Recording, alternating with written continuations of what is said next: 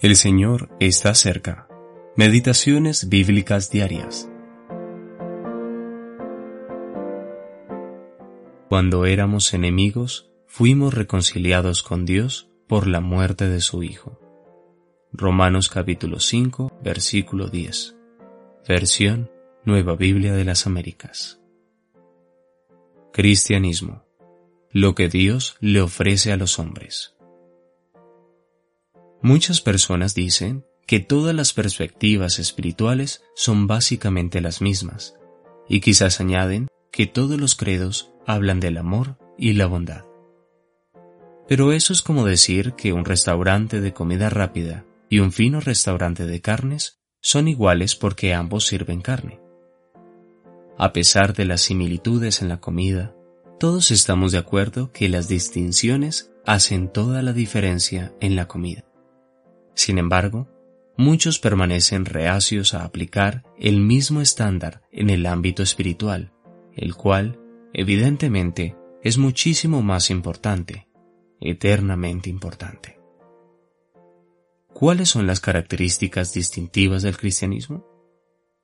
Hay muchas de gran importancia. Brevemente podemos resumir algunas de ellas considerando los siguientes temas. Dios, el cielo, el infierno, el pecado y la salvación. El cristianismo declara que hay un solo Dios, revelado a nosotros como Padre, Hijo y Espíritu Santo, el cual vive en el cielo. Un ardiente lago de fuego fue preparado para el diablo y sus ángeles caídos, pero las personas que rechazan a Dios también sufrirán eternamente allí. El pecado ha infectado el corazón humano y de hecho ha causado que el mundo entero haya caído. Por lo tanto, a pesar de los diversos esfuerzos para mejorar la ética y la moralidad, la humanidad está alejada de Dios. El cristianismo enseña que la salvación del pecado está disponible libremente por medio de la muerte redentora y sacrificial de Jesucristo y su poderosa resurrección, el cual, siendo completamente Dios, se hizo totalmente hombre. La oferta de gracia de Dios implica que cualquier intento por ganar su favor por méritos propios o añadiendo algo a la obra de Jesús no son solamente insuficientes, sino que en realidad lo ofenden.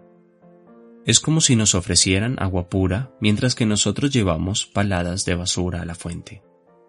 Sin embargo, Dios persiste ofreciendo salvación a todo aquel que invoque el nombre del Señor. Hechos capítulo 2, versículo 21.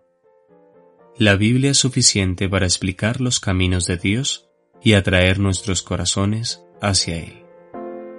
Stephen Campbell